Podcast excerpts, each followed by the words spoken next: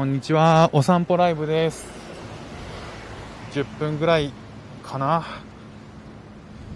10分ぐらいライブしようと思います。10分くらい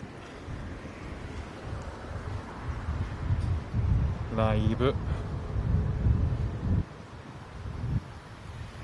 します。OK。いや暑いですね。今日は何度ぐらいなんだろうな。35度ぐらいかな。今からですね、えー近くの商業施設に行ってもう壊れてしまったコーヒーメーカーを買おうと思っております。もしよければお付き合いいただければ。嬉しいです。ナナさんこんにちは。もしよろしければお付き合いいただければと思います。5人産んだ肝っ玉母ちゃんすごいな。5人。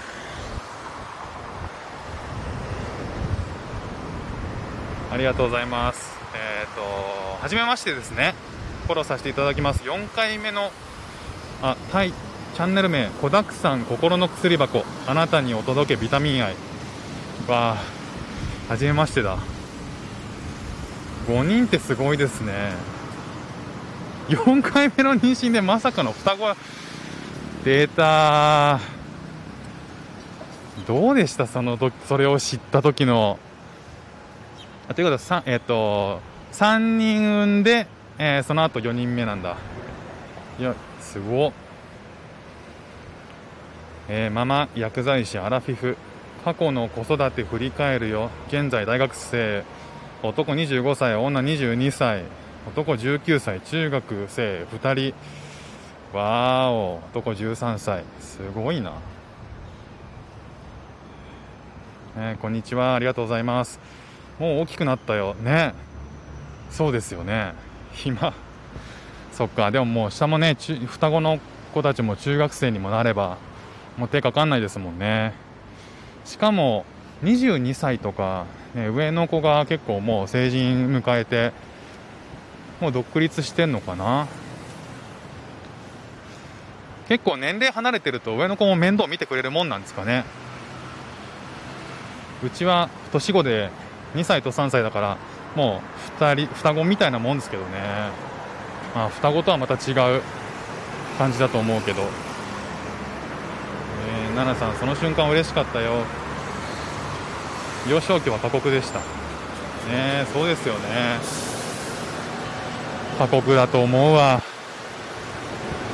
もうそれこそ自分の時間なんて持てないですよね。奈々さん全員学生なんです。ああなるほど。じゃあそっか22歳だから来年とか再来年とかなのかな社会人になるのは。え奈々さんまだまだお金かかるわ。ね金だけが出てきますよね。そんなこともないんだろうけど。ねまだね中学生ですもんね下の子が。そうえっ、と今日のあのお散歩トークテーマがですねステレオタイプにどうやったらステレオタイプになるんだろうっていうことなんですけどなんか先日えっと子供の誕生日会をうち今幼稚園通ってるんですけどえっと3歳が3歳の長男が4歳になるタイミングでプレゼントをですね、えっとこそのクラスメイト分を買っていくっていうことがあってそういう機会があってそのクラスメイト用に渡すんだけどあちなみにシンガポールに今住んでます。でシンガポールの幼稚園に通ってるんですけどそのシンガポールの文化で、えー、とその子の誕生日を祝うために参加パーティーに参加してくれた子どもたちに対して、えーグッデイバッグっていうあのちょっとしたこう手土産をあげるんですよ。でそれが普通らしくてうちあのクラスメートが17人いたんで17人分の、まあ、最終的には文房具セットにしたんですね。でその文房具セットをえっと、一つは、えっと、なんだったっけな、ベイビーシャークっていう、まあ、人気のキャラクターがいて、サメのキャラクターなんですけど、それが男の子用。で、女の子用には、えっと、なんかピンクのディズニーキャラクターだったかな。でこう、同じセットなんだけど、キャラクターが違うんですよ。で、これまで息子がもらってきたやつも、全部なんかそんな感じで、こう、息子の分は、なんか青とか、えっと、赤のヒーローものとか、まあなんか男の子がもらって嬉しいだろうなと思われるものをもらってくるんですよ。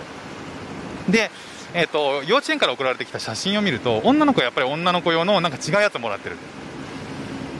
で、まあそんなことを考えてたら、えっと、じゃあ今回も、まあそうなるよねって、息子のための誕生日の、えっと、グッディバッグもそうなるよねっていうことで、男の子は青、女の子はピンクだったんですよ。でもなんかそうやって家のものがどんどんどんどんもらってくるものが青っぽい男の子用のものになってきていることに気づいてで何色が好きかって聞いた時に今息子が好きな色青なんですよねそっか。でももしかしたらそういうこの徐々になんかこう環境によって青になっていくのかなとか。もともとなんかそういうやり取りをするまでは息子ピンクが好きだったんですよね。あ森の人さんこんにちは。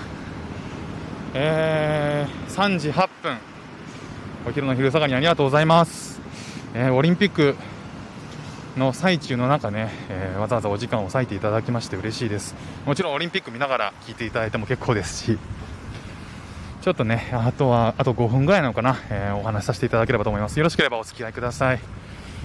えー、森の人さん。森の人さんは、はじめましてですね。えー、フォローさせていただきます。ありがとうございます。え森の生活、え森の人、かっこトレーラーの住人。トレーラー。小さな森でトレーラーハウス15畳に親子3人で住んでいるカメラマンデザイナー海外旅行は16カ国29回すごいフィンランド、スウェーデン、デンマーク、スイス、スペイン、ニュージーランド、モルモロタ、モルディブ、イタリア、すごいな、すごいたくさん行ってますね。っていうか、あのトレーラー生活、すっごい興味ありますね。ねそうやってこう特定の場所に定住せずにあのどこでも仕事ができるスタイルでやられてるっていうことなんでしょうね。いやなんかそういう生活憧れるな。なんか、3、4年ぐらい前にそういうあのトレーラーで日本一周しながらブログ書いて生活するっていう人の記事を見てでその人のインタビューとかしたことあって仕事から。なんかいいな今っぽいなって思いながらですね。どうやったらそんなの実現できるんだろうなんて考えていたりもしましたね。あ森の人さん。2回行ったことありますシンガポール。ああそうですか。僕は一番最初の人生一番最初の旅行がシンガポールでしたね。森の人さん、えー、オリンピックは1秒も見てないです。なるほど。まあいろんな方いますよね。今回のオリンピックはね。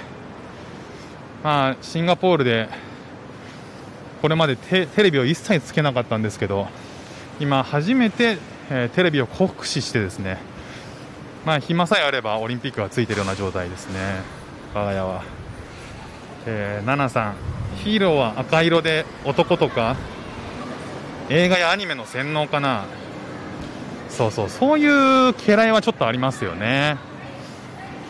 なんかあのこの前えっ、ー、と本で読んだんですけど実は、えー、何年前だったかな？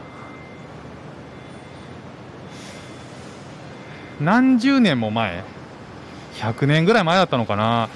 なんか、えっ、ー、と、男の子と女の子の好きな色味っていうのは、いや今はこうステレオタイプ的に考えると男の子が青で女の子がピンクっていうイメージがあるじゃないですか。僕はあったんですよね。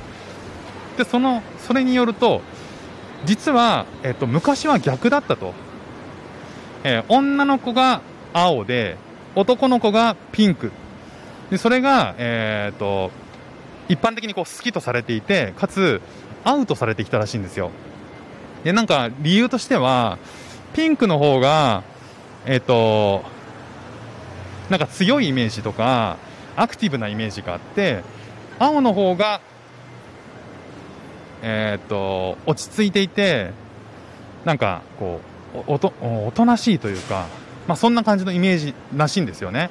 でこう科学科学的にもそうらしくてああ面白いなと思って。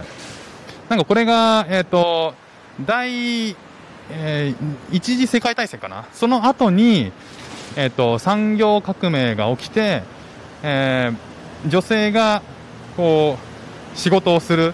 ようになり女性がのが強くなっていくにあたって、えーと、少しずつこう気持ちが変化してたらしいんですよね。その好きな色に対する。それで、えーと、そのタイミングでそういう現象を、えー、把握した広告会社が、えー、それをマーケティングに活用して一気になんか広まったらしいんですよ、えー、男の子は、え青で女の子はピンク。なんかすごい面白いなと思ってそう考えると本当に好きな色ってなんかこう純粋にネイティブな感じでは生まれないのかななんて思ったんですよね。それで、えー、とこのタイトル「ステレオタイプ」って何なんだろうっていうステレオタイプってどこから生まれるんだろうっていうような話だったんですよね、まあ、そうこうしてる間にですね、えー、議題を投げて終わってしまいましたが、えー商業施設に着きました。また、えー、ライブをしようかなと思いますのでもしあのお時間が合えば一緒にお話ししましょう。ちょっと今チェックインをしますね。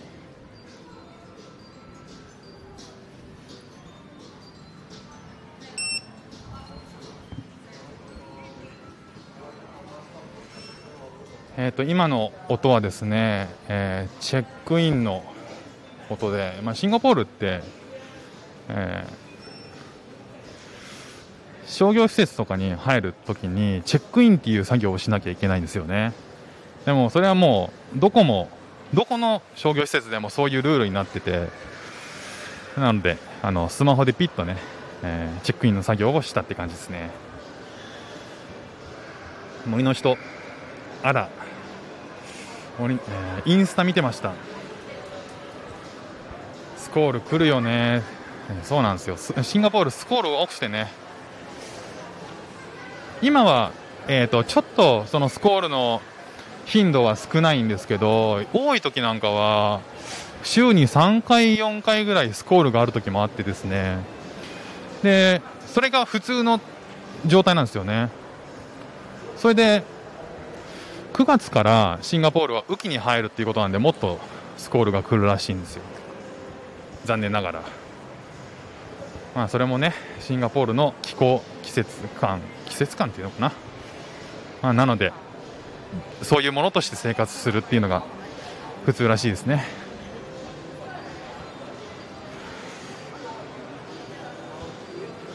そっか2回ともやばいレベルのが来たんですね。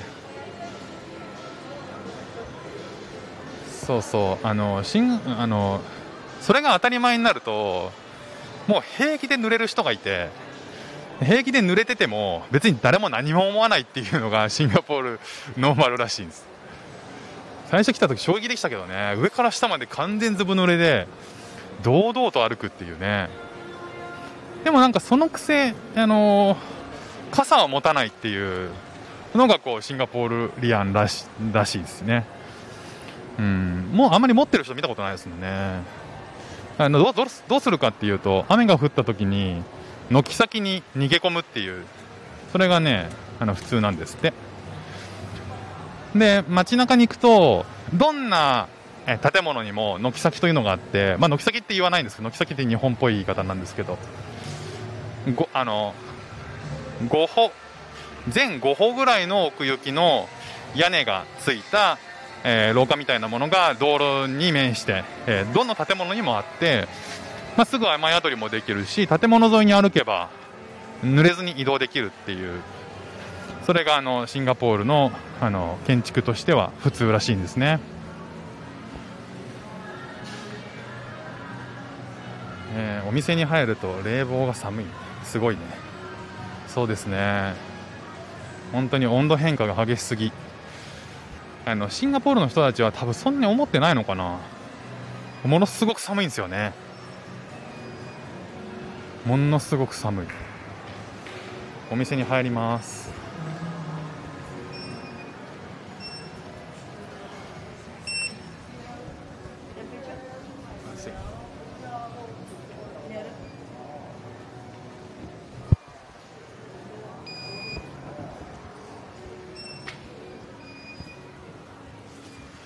そうそうそうお店に入るとね寒くてね、えーと、シンガポールのローカルの人はあんまりそういうことを思わないみたいなんだけどやっぱり海外から来てる人駐在の人とかあのそういう人はねもう本当に寒がりますね。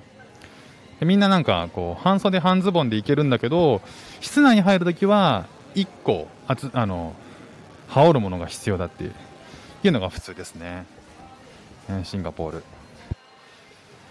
えっ、と今日買いに来たのはあの今薬局にいるんですけども今日買いに来たのは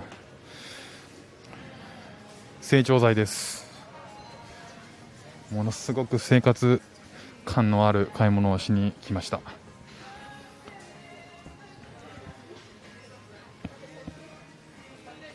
おお人生初の海外はシンガポールだったんですね。シンガポール行きやいですい行きやすいですもんね。えー、っと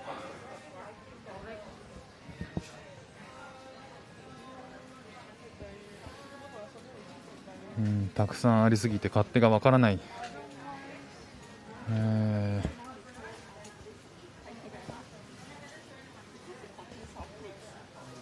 ー、うん。奈々さん薬局。みたいな。奈々さんドラッグストア勤務してあドラッグストア勤務されてるんですね。なんと。海外のドラッグストアとか結構楽しいんですよね。僕は海外のスーパーマーケットとかも好きなんですよ。あの海外行ったら大概スーパーマーケットに行きたいって思うタイプで。なんかねワクワクするんですよね。日本じゃないものが売ってたりとかすると。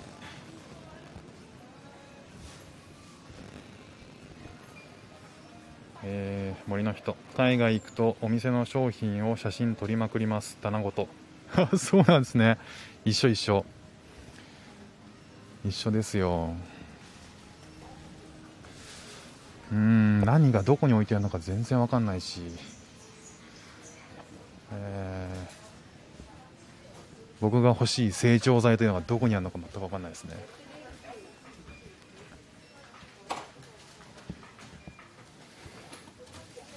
まあ、成長剤ってどんなものかというとビオフェルミンですよね。ビオフェルミンを探しております。ビオフェルミンみたいなものですね。時々日本の薬も売ってたりしますけどね。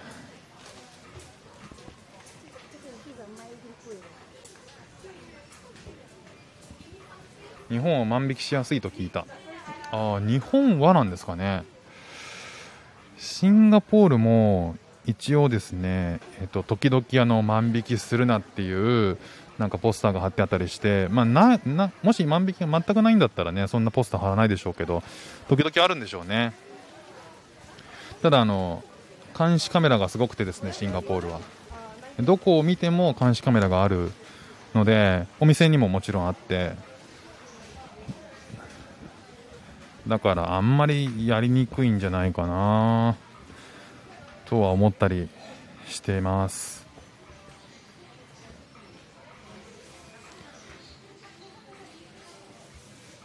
うん。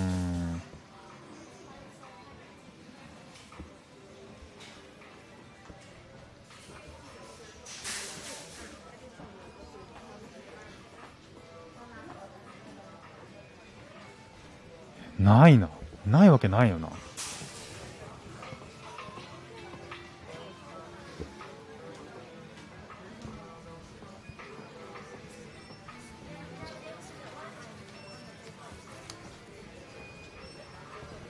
ごめんなさい。なんかダラダラ配信になってしまったのでちゃんと集中して探して配信するなら配信するに切り替えようかな。